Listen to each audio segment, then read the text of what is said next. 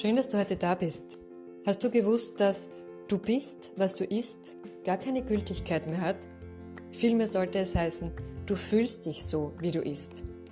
In den letzten Jahren ist ein ganz neuer Forschungszweig entstanden, der ganz klar macht, dass unsere Darmbakterien nicht nur unser Körpergewicht steuern, nicht nur an der Entstehung von Darmerkrankungen beteiligt ist. Nein, die Darmflora prägt unsere Persönlichkeit, entscheidet mit, wenn es um wesentliche Dinge geht, ist aber auch verantwortlich oder mitverantwortlich für das Entstehen von Ängsten und Depressionen.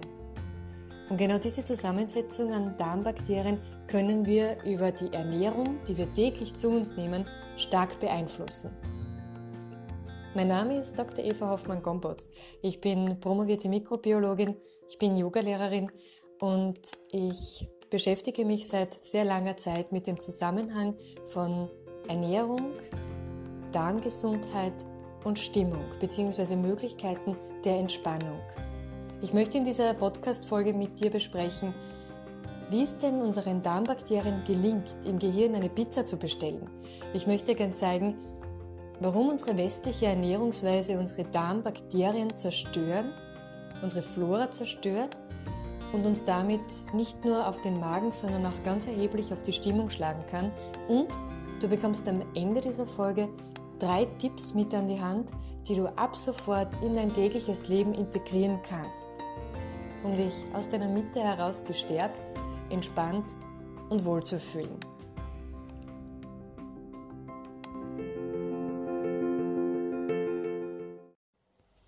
Unser Gehirn wird ein Leben lang von unseren Darmbakterien beeinflusst. Und das beginnt schon auf unserer wunderschönen Reise durch den Geburtskanal. Da bekommen wir hoffentlich als erstes Geburtstagsgeschenk von unserer Mutter eine intakte Darmflora übertragen, mit vielen verschiedenen Bakterienarten, mit einer sehr dichten Besiedelung. Denn genau diese Darmbakterien benötigen wir, um komplexe Zucker, die in der Muttermilch enthalten sind, abzubauen, daraus Metabolite, also Chemikalien unter anderem zu bilden, die ganz wichtig für uns sind. Einer dieser ganz besonderen Stoffe ist Cyalinsäure. Cyalinsäure wird aus den komplexen Stoffen der Muttermilch von unserer Darmflora gebildet. Und diese Säure, die ist wichtig für die frühkindliche Gehirnentwicklung. Schon da wird ganz klar, dass diese Trias Ernährung, Mikrobiota und Gehirn, Gehirnentwicklung, Mentalentwicklung erheblich ist für uns Menschen. Und darum ist es natürlich auch essentiell, dass kleine Kinder davor bewahrt werden, häufig Antibiotika zu bekommen. Darum ist es natürlich auch wichtig, dass Kinder, wenn sie klein sind, möglichst von jeglichem Stress ferngehalten werden. Denn all das, das irritiert die Darmflora oder mindert die Zusammensetzung der Darmflora. Ist das passiert, dann zeigt sich im frühen Erwachsenenalter dass es zu psychischen Erkrankungen kommen kann. Da treten zum ersten Mal auch psychiatrische oder psychosomatische Erkrankungen auf.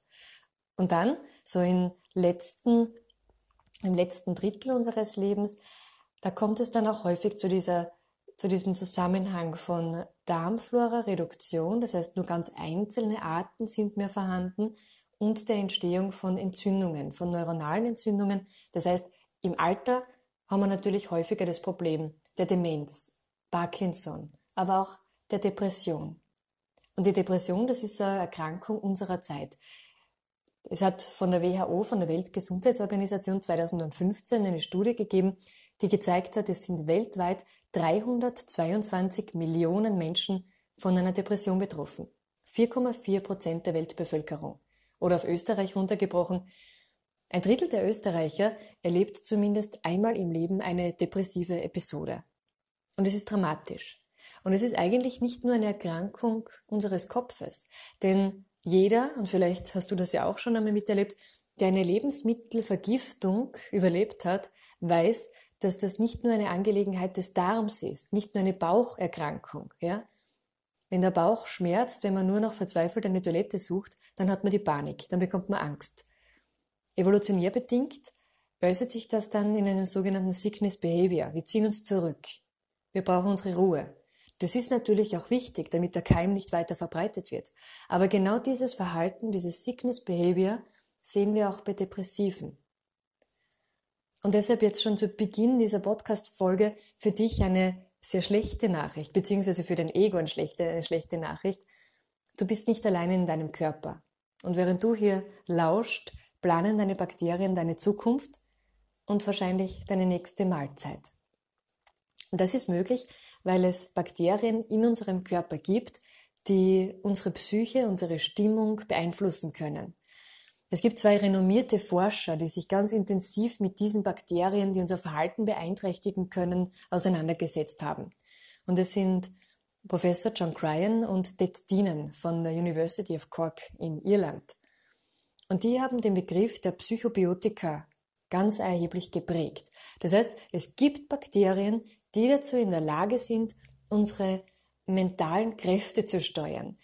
John Gryan nennt es auch, dass wir Marionetten unserer Darmbakterien sind. Wir sehen bei ganz vielen Studien, dass ganz besondere Stämme, wie zum Beispiel Fecalibacterium brusnicii, bei Patienten mit bipolaren Störungen deutlich reduziert vorkommend ist. Und wir wissen, dass Bakterien, die wir normalerweise in unserem Darm beherbergen, also Bifidobakterien, Lactobacillen, Milchsäurebakterien, dass die Stoffe bilden können, die unsere Stimmung beeinträchtigen. Gamma-Aminobuttersäure zum Beispiel, die uns runterbringt, die uns beruhigt, oder das Glückshormon Serotonin. Der Ausgangsstoff dafür wird auch von den Bakterien produziert. Also da sehen wir ganz deutlich, es gibt einen Zusammenhang von Bakterienflora und unserer Stimmung. Und wir haben, wir verfügen, jeder von uns, über eine Leitung, die unser Gehirn, unser erstes Gehirn, also das zentrale Nervensystem, mit unserem Bauchhirn verbindet.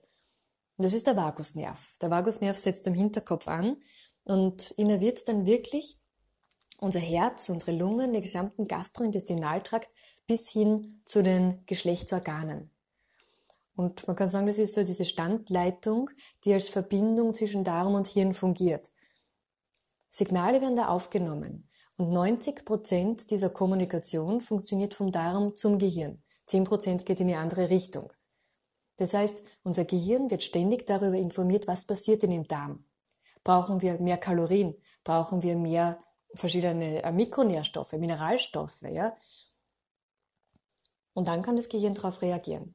Also Signale, die über den Vagusnerv ins Gehirn kommen, die äußern sich in einer Verhaltensänderung. Und dann gibt es noch andere Möglichkeiten, über das endokrine System, über unsere Hormone, hier Reaktionen hervorzurufen, aber eben auch über das Immunsystem.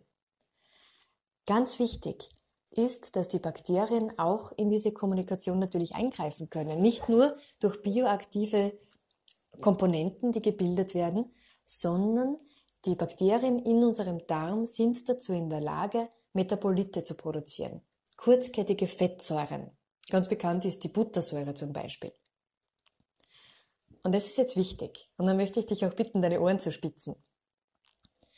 Diese Bakterien, die in unserem Darm sind, und es sind Billionen von Bakterien, wir haben ein Gewicht von ungefähr zwei Kilogramm Bakterien in uns. Diese Bakterien sind darauf angewiesen, dass wir sie nähern, dass wir sie füttern. Das heißt, das nächste Mal, wenn du beherzt in eine Semmel beißt, dann denk bitte daran, es geht hier nicht nur darum, deine menschlichen Gelüste zu stillen, sondern du nährst auch Billionen von Bakterien. Und diese Bakterien, die brauchen Faser- und Ballaststoffe. Die brauchen Faser- und Ballaststoffe. Aus diesen Faser- und Ballaststoffen können die Bakterien dann zum Beispiel Buttersäure bilden. Und diese Buttersäure, die ist ganz wichtig, weil die sorgt dafür, dass unsere Darmbarriere dicht bleibt, damit es eben nicht zu einem Leaky Gut kommt. Dieses Butyrat, die Buttersäure, ist auch wichtig für unser Immunsystem damit Immunzellen gut genährt und ausgeprägt werden. Aber das Butyrat, das kann auch über das Blut in unser Gehirn gelangen und dient als Wachstumsfaktor für das Gehirn, dient aber auch als natürliches Antidepressivum. Das heißt, wir nähern unsere Bakterien und die bedanken sich, indem sie Stoffe, Substrate bilden können, damit es uns, dem menschlichen Anteil an uns, viel besser geht. Problematisch ist natürlich, wenn wir auf diese Bakterien vergessen, wenn wir nur an unsere menschlichen Gelüste denken, wenn es nur darum geht, die nächste Schokolade irgendwie zu ergattern oder vielleicht den nächsten Burger uns einzuverleiben, denn da schauen die Bakterien wortwörtlich durch die Finger. Und man kann das dann auch wirklich auf das runterbrechen, wenn wir unsere Bakterien nicht nähern, wenn wir nicht dafür sorgen, dass die Bakterien was zum Essen bekommen, dann fressen uns die Bakterien auf. Nämlich, die Bakterien, die möchten in uns leben, die möchten natürlich auch am Leben bleiben, aber wenn die keine Nahrung bekommen, dann beginnen die den Darmschleim aufzuessen. Von irgendwas müssen sie auch leben.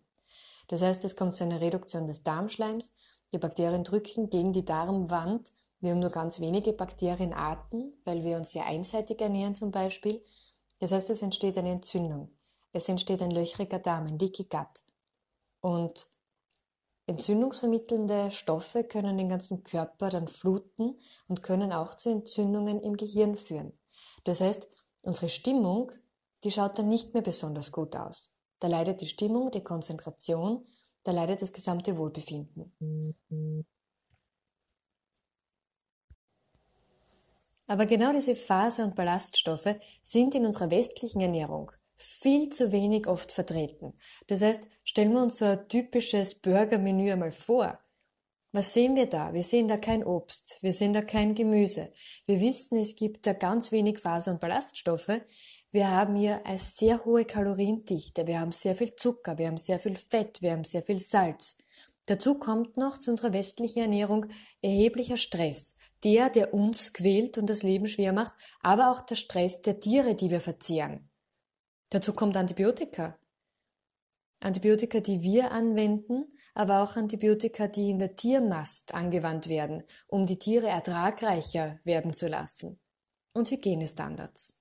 Hygienestandards, die grundsätzlich ja nicht zu verteufeln sind, aber wenn wir uns überlegen, dass fast in jeder Küche ein Desinfektionsmittel steht, da muss man sich auch immer wieder vor Augen führen, dass diese Desinfektionsmittel natürlich die gesamte natürliche Flora auch deutlich reduzieren kann. Det Dienen rät deshalb dazu, den Kindern hin und wieder auch etwas Dreck zum Essen zu geben. Und ich glaube, er meint damit kein Burgermenü. Diese westliche Ernährung, die kommt sehr häufig auf den Tisch. Die Prognose für 2020 ist, dass ungefähr 1,4 Milliarden Euro Umsatz damit erwirtschaftet wird. Und es ist nur Fast Food. Da kommt dann noch Convenient Food, also die herkömmlichen Fertigprodukte kommen da dazu und auch all das, was wir bereits verarbeitet im Supermarkt bekommen. Und dieser Verzehr von diesen Nahrungsmitteln, der hat Konsequenzen. Der hat Konsequenzen für unseren Metabolismus. Das heißt, es gibt immer mehr Menschen, die übergewichtig sind, die deutlich übergewichtig sind es gibt immer mehr Menschen, die an einem Diabetes Typ 2 erkrankt sind. Es gibt immer mehr Menschen, die eine Fettleber haben. Eine Erkrankung, die in den 80er Jahren absolut noch nicht beschrieben war.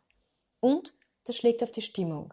Immer mehr Menschen haben Ängste, Depressionen, psychosomatische Erkrankungen und es gibt auch ein sogenanntes Microbiota Insufficiency Syndrome, also eine Verarmung der Darmflora. Das wissen wir auch schon seit längerer Zeit. 2010 gab es da eine Studie von De Filippo, der gezeigt hat, dass es deutliche Unterschiede gibt in der Zusammensetzung der Darmflora, wenn man Kinder vergleicht. Also die Darmflora von Kindern vergleicht, die in Afrika aufgewachsen sind und Kinder aus Italien. Die Kinder in Afrika die werden bis ungefähr zum zweiten Lebensjahr gestillt. Die Kinder in Afrika bekommen eine überwiegend pflanzliche Nahrung. Die Kinder in Afrika, die bekommen Getreide, Faserstoffe, Ballaststoffe. Und die zeigen auch im Darm ungefähr 1200 bis 1600 verschiedene Bakterienarten. Die haben hauptsächlich Bakteriotetes.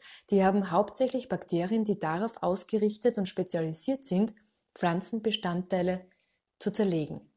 Und diese Flora ist dazu in der Lage, sehr viele Metabolite zu produzieren, viele kurzkettige Fettsäuren. Und wir erinnern uns, Buttersäure ist wichtig, um die Darmbarriere aufrechtzuerhalten, aber auch um Entzündungen zu reduzieren, um der Stimmung dienlich zu sein. Wie schaut es aus mit den Kindern in Italien, der Vergleichsgruppe? Die Kinder in Italien, die haben sich westlich ernährt oder wurden westlich ernährt. Die haben viel Zucker bekommen. Die haben viel Salz bekommen, sehr viel Fett bekommen, sehr viel tierische Produkte. Und du wirst es nicht glauben, diese Kinder hatten 800 Bakterienarten, also eine deutliche Reduktion. Die hatten viel mehr Firmicutes. Die hatten viel weniger Bakterien, die dazu in der Lage sind, kurzkettige Fettsäuren als Schutz zu produzieren. Das heißt, wir sehen ja eindeutig, dass diese westliche Ernährungsweise unsere Darmflora dezimiert. Und es liegt daran, dass unsere Ernährungsweise heutzutage nach einem Motto gestaltet wird. 12 plus 5. Zwölf Pflanzenarten kommen überwiegend auf unseren Mittagsteller und fünf verschiedene Fleischsorten. Beim Fleisch sind es das Schwein, das Schaf, das Huhn, das Rind, die Ziege und bei den Pflanzen sind es so die üblichen Verdächtigen. Du weißt schon, Tomate zum Beispiel, Zwiebel, Weintrauben, Mais, Reis, Weizen, Sojabohnen. Mehr ist es eigentlich nicht. Und das reduziert die Flora dramatisch. Das haben auch Justin und Erika Sonnenburg von der Stanford University sind die beiden herausgefunden. Die haben mit Mäusen experimentiert und die haben gezeigt, dass wenn Mäuse ganz geringen Anteil an Ballaststoffe bekommen, so vergleichbar mit einer typischen westlichen Ernährung von uns Menschen, dann führt das zu einer Verarmung der Flora. Und selbst wenn die Mäuse nach dieser Pause von, also nach dieser Karenz von Ballaststoffen sozusagen, dann wieder Ballaststoffe kredenzt bekommen, dann bleibt das ohne Wirkung, denn da gibt es niemanden mehr, der diese Ballaststoffe essen kann.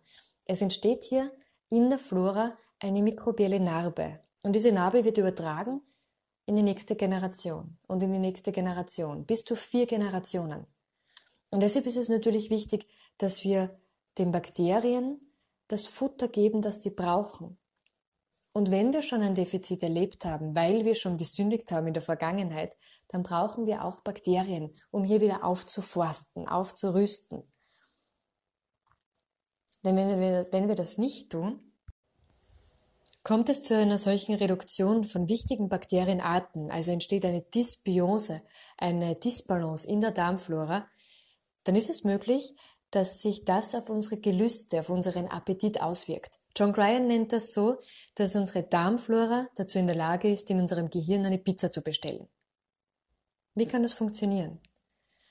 Ich kann dich gleich einmal beruhigen, es funktioniert auch in die andere Richtung. Das heißt, wenn wir sehr ballaststoffreich essen, wenn du am Abend einen Salat isst mit Linsen, mit Tomaten, mit einem Vollkornbrot, dann wirst du dich am nächsten Tag besser fühlen. Liegt daran, dass die Bifidobakterien ihre Lieblingsspeise bekommen haben, nämlich Ballaststoffe. Und die können eifrig Butyrat bilden. Und dieses Butyrat, das wird dann auch in deinem Gehirn landen als natürliches Antidepressivum. Das heißt, du wirst dich besser fühlen. Lactobacillen, einige Spezies davon, die können das sogar noch weiter treiben. Die sind dazu in der Lage, Metabolite zu produzieren, die im Gehirn an Morphin und auch Cannabinoid-Rezeptoren binden können. Das heißt, wir erleben ein Runners High, wir erleben eine Endorphinausschüttung. Wir fühlen uns um so viel besser. Und natürlich werden wir dann ganz gezielt, unbewusst allerdings, zu diesen Speisen wieder greifen, denen es gelungen ist, unser Wohlbefinden zu unterstützen. Leider geht das aber anders. Wir wissen aus Studien, dass Mäuse, keimfreie Mäuse, extrem nach Zucker gieren. Wir wissen von psychiatrischen Patienten, dass die einen unglaublichen Heißhunger auf Zucker haben. Das heißt, wenn wir uns sehr einseitig ernähren, sehr viel Zucker essen, sehr viel Fett essen, sehr viel Salz essen, züchten wir einzelne Bakterienstämme und die wollen ihr Futter haben und die finden Möglichkeiten, um an ihren Stoff ranzukommen. Diese Bakterien arbeiten mit uns so nach diesem Pavlovschen Konditionierungskonzept. Also wenn es uns besser geht, dann greifen wir eher mehr zu dem, was uns gut tut. Wenn wir jetzt aber durch das, was wir gegessen haben, einzelne Bakterien so hochkommen lassen, finden die einen Weg, um Hausnummer an ihren Donut, an ihren Muffin, an ihre Fertigpizza zu kommen. Und genau das ist entscheidend, denn all diese Stoffe, die ich genannt habe, die zerstören unsere Darmflora. Diese westliche Ernährungsweise tut uns nicht gut. Wir haben einmal als Beispiel die tierischen Proteine.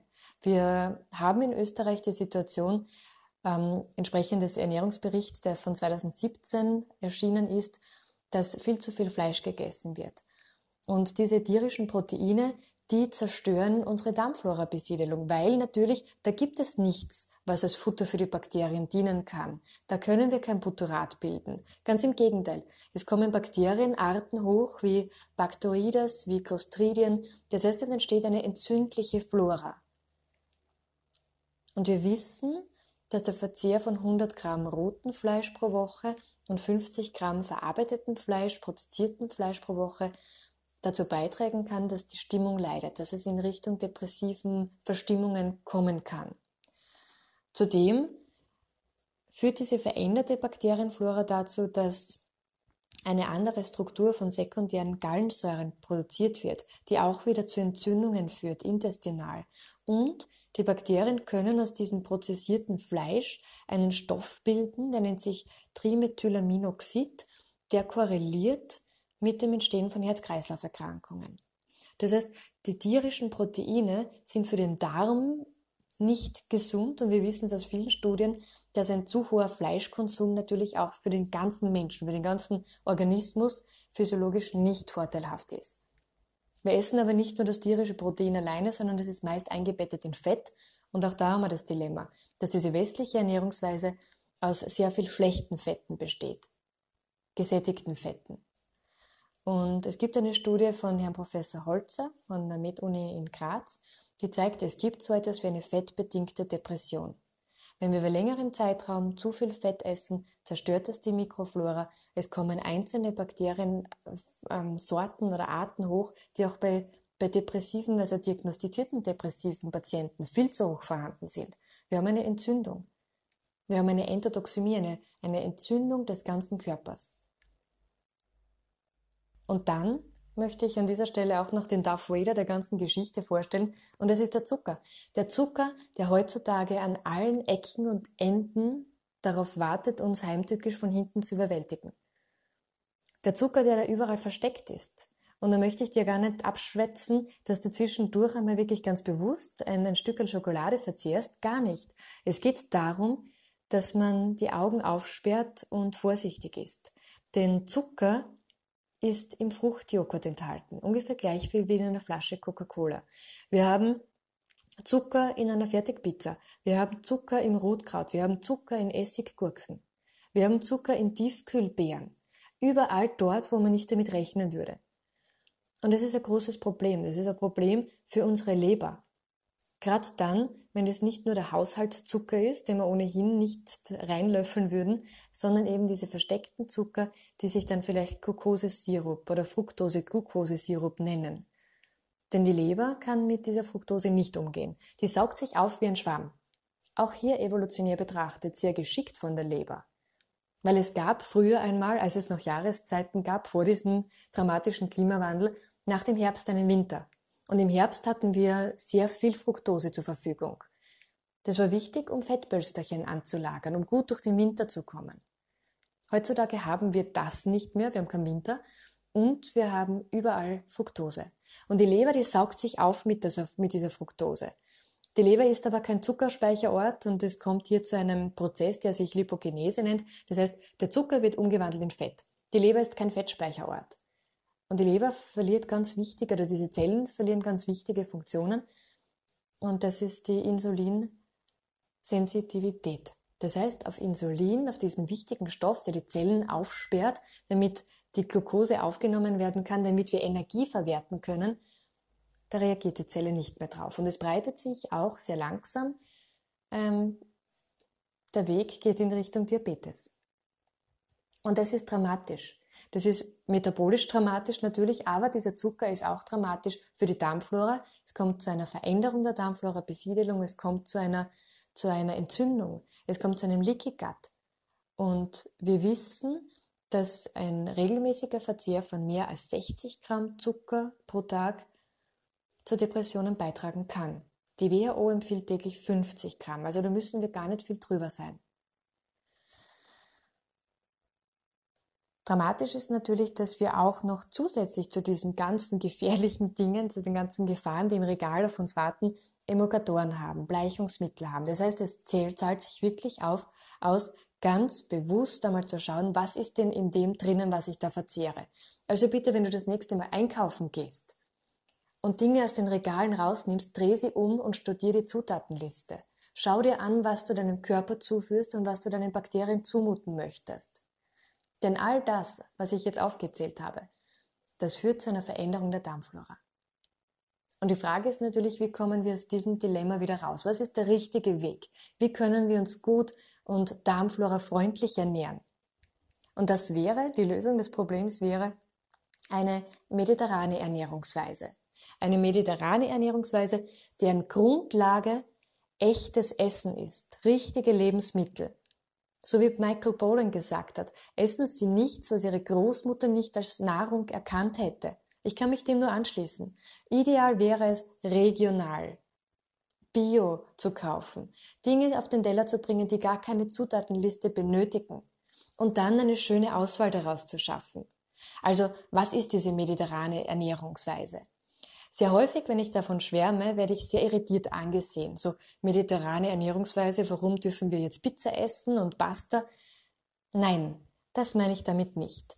Wenn ich von einer Ernährungsweise, von einer mediterranen Ernährungsweise spreche, dann rede ich ganz klar von Obst, von Gemüse, von Hülsenfrüchten. Ich spreche von Vollkornprodukten, von Nüssen, von Samen. Ich rede hier von Gewürzpflanzen, von wilden Kräutern, von diesem wundervollen Olivenöl. Ich spreche von Milchprodukten, zwar sehr reduziert eingesetzt, aber dennoch erlaubt. Ich rede von Fisch, von magerem Fleisch, am besten Wildfleisch und ich rede auch von Wein in Maßen, nicht in Massen. Und es gibt Studien, die ganz klar machen, dass diese mediterrane Ernährungsweise unserer Stimmung sehr zuträglich ist. Ich möchte die Smiles-Studie von Felice, äh, Chaka auch noch einmal erwähnen, die ganz klar gezeigt hat, dass die Umstellung zu einer mediterranen Ernährungsweise bei depressiven Patienten einen großen Vorteil bringt. Es waren damals 70 Patienten mit einer mittelschweren Depression, die aufgeteilt wurden. Eine Gruppe, die hat bekommen, die hat eine Gesprächstherapie bekommen und die andere Gruppe hat eine Ernährungsumstellung genossen. Die, die die Ernährungsumstellung im Sinne einer mediterranen Kost genossen hat, die hatten nach drei Monaten eine deutliche Verbesserung der Depressionssymptome. Um es ganz klar zu machen, 32 Prozent dieser Patienten hatten keine Symptome mehr. Und das haben Ted Deenan und John Cryan aufgegriffen, diesen Effekt der mediterranen Kost und haben daraus die psychobiotische Küche geschaffen, die psychobiotische Ernährungspyramide, die jetzt nicht nur die Ernährung und die Stimmung beobachtet, sondern hier auch noch unsere Darmflora mit reinpackt. Das heißt, was brauchen wir hier für so eine psychobiotische Ernährung? Für eine Ernährung, die unsere Darmflora zum Jubeln bringt, aber auch natürlich unsere Stimmung positiv beiträgt. Das heißt, ganz wichtig, die Grundlage, diese Essenz dieser Küche ist es, wirklich bei jeder Mahlzeit Getreideprodukte, Gemüse und Obst zu verzehren. Wir brauchen täglich Körner, Nüsse, Kräuter, Öle, gute Öle. Denken wir ans Olivenöl. Denken wir daran, dass wir dazu bereit sind, für unser Auto ein Liter Öl für 35 Euro zu kaufen und bei uns selbst dann sparen beginnen, weil uns ein Olivenöl um 5 Euro vielleicht zu teuer ist. Das heißt, es lohnt sich hier in die eigene Gesundheit, in die eigene Darmflora Geld zu investieren. Wir haben das Olivenöl, das eine entzündungsreduzierende Wirkung haben kann. Ja? Da gibt's Unmengen von Studien, die das belegen. Wir müssen Nüsse essen, weil diese natürlichen, diese guten, ungesättigten Fettsäuren für uns essentiell ist. Wir brauchen fermentiertes. Das heißt, es darf hier durchaus einmal das Sauerkraut auf den Tisch. Wir dürfen Kombucha trinken, Miso verzehren. Also all das, was den Darm ansäuert und was den Milchsäurebakterien ein gutes Leben sichert. Hin und wieder, zwei bis fünfmal die Woche, können auch Eier, Geflügel oder Fisch auf den Tisch. Und sehr spärlich, und da habe ich ja eh schon genug drüber gesagt, ist der Verzehr von Zucker anzudenken oder vom roten Fleisch. Wenn wir unser Ernährungskonzept entsprechend dieser psychobiotischen mediterranen Kost umstellen, dann dürfen wir eines niemals vergessen. Das, was wir uns täglich mit Messer und Gabel einverleiben, ist zum einen natürlich auch das Futter für die Bakterien. Aber wir können noch so hochwertige und schöne regionale Bioprodukte auf unseren Teller bringen und verzehren, wenn wir nicht die richtigen Darmbakterien haben, können wir diese, diese wichtigen Lebensmittel nicht verwerten. Wir brauchen eine Darmflora, die uns hilft, die Vitalstoffe aus diesen Nahrungsmitteln rauszuziehen. Sprich, erste Bakterien machen es möglich, B-Vitamine, Vitamin K zu produzieren. Erst die Bakterien machen es möglich, aus Kreuzblütlern zum Beispiel Isothiocyanat zu bilden, das unsere Zellen schützt, das eine antioxidative Wirkung hat. Und erst dadurch, durch unsere Darmflora, gelingt es, Polyphenole bioverfügbar zu machen. Das heißt, Resveratrol, Curcumin, all das können wir erst verwerten, wenn es durch unsere Darmbakterien verfügbar gemacht wird. Ich habe dir zu Beginn dieser Folge drei Tipps versprochen, um dich aus dem Bauch heraus zu stärken, dein Wohlbefinden zu unterstützen und dich etwas entspannter zu machen. Ohrenspitzen, da kommen sie. Bitte integriere ab heute in deinen Speiseplan den Verzehr von Probiotika, von fermentierten Lebensmitteln zum Beispiel, von Sauerkraut, Sauerteigbrot, Kefir, Miso und wie sie alle heißen. Dadurch gelingt es, den Darm anzusäuern, also die Darmflora in einen lebensfreundlichen Ort für Bakterien zu verwandeln. Damit schaffen wir es auch, dass Bifidobakterien und Lactobacillen dazu bereit sind, Buttersäure zu produzieren. Das heißt, wir tun unserer Darmflora etwas Gutes, wir stärken die Darmbarriere, wir unterstützen das Immunsystem und wir tragen zu einer guten Stimmung bei. Denken wir an dieses natürliche Antidepressivum. Tipp Nummer zwei: Ab heute werden Präbiotika in den Speiseplan integriert. Und da muss man noch einmal aufpassen. Gerade wenn wir an eine Lebensmittelindustrie denken, die die Bezeichnung Ballaststoff schon fast inflationär betrachtet und verwendet. Das heißt, Präbiotika sind Stoffe, die wirklich vom Menschen gar nicht verdaut werden können.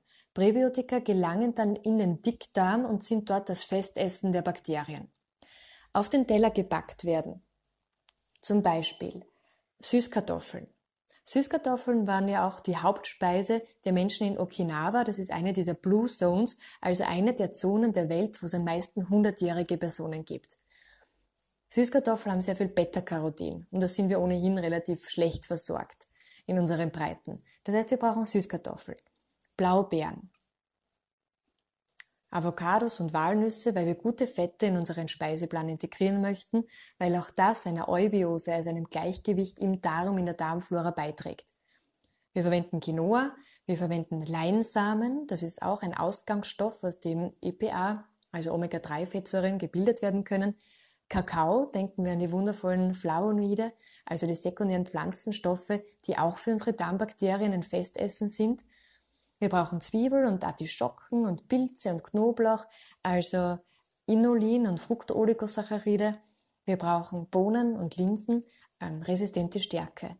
Die resistente Stärke ist ohnehin ein ganz ein toller Stoff. Die resistente Stärke, die kommt nämlich ans Ende des Darms, dort wo sehr häufig Entzündungen sind, wo Polypen ausgebildet werden können und sorgt dort für ein gutes Milieu für Bakterien, die Entzündungen reduzieren können. Und wir haben über die resistente Stärke zudem auch einen metabolischen Effekt, einen sogenannten Second Meal Effekt. Wir sind beim der nächsten Mahlzeit nicht mehr so hungrig. Und der Blutzucker bleibt relativ konstant. Also Präbiotika integrieren, so viel wie möglich. Esst, esst bitte so bunt, wie es irgendwie geht. Das ist ganz wichtig. Das ist der zweite Tipp für den Alltag. Und dann kommt mein dritter Tipp. Und der dritte Tipp ist, den Vagusnerv stimulieren. Der Vagusnerv, der lässt sich stimulieren durch die ersten beiden, also durch Pro- und Präbiotika, aber auch über eine Atmung, über eine tiefe Bauchatmung. Und da möchte ich dich jetzt auch einladen, einmal ganz bewusst und tief in den Bauch hineinzuatmen. Vielleicht spürst du, wie die Bauchdecke nach vorne schiebt. Und vielleicht bemerkst du auch mit der Ausatmung, wie die Bauchdecke wieder nach innen sinkt. Und dann genieße ein paar tiefe Atemzüge. Das ist sehr wichtig, weil wenn wir gestresst sind, ängstlich sind, durch den Alltag jagen, dann ist unsere Atemweise eher mehr eine Brustatmung, also eine sehr schnelle, gehetzte Atmung. Deshalb nimm dir immer wieder Zeit, um ganz bewusst in den Bauch hinein zu atmen. Das bringt dich zur Ruhe und das bringt dich auch in den Moment zurück. Das heißt, zusammengefasst, was brauchen wir, um ruhig und darum gesund durch dieses Leben zu gehen? Wir brauchen Lebensmittel, die keine Zutatenliste brauchen. Wir brauchen pure, echte Lebensmittel. Möglichst bunte, bunt gefüllte Mittagsteller. Und dann die Ergänzung mit Probiotika, mit Präbiotika und einer tiefen, ruhigen Atmung. Ich wünsche dir viel Vergnügen beim Kochen, beim Essen und denk bitte immer daran, egal was du isst, es geht nicht nur um deine menschlichen Gelüste, sondern du hast die Verantwortung für Billionen von kleinen Mitbewohnern. Bis zum nächsten Mal, eure Eva.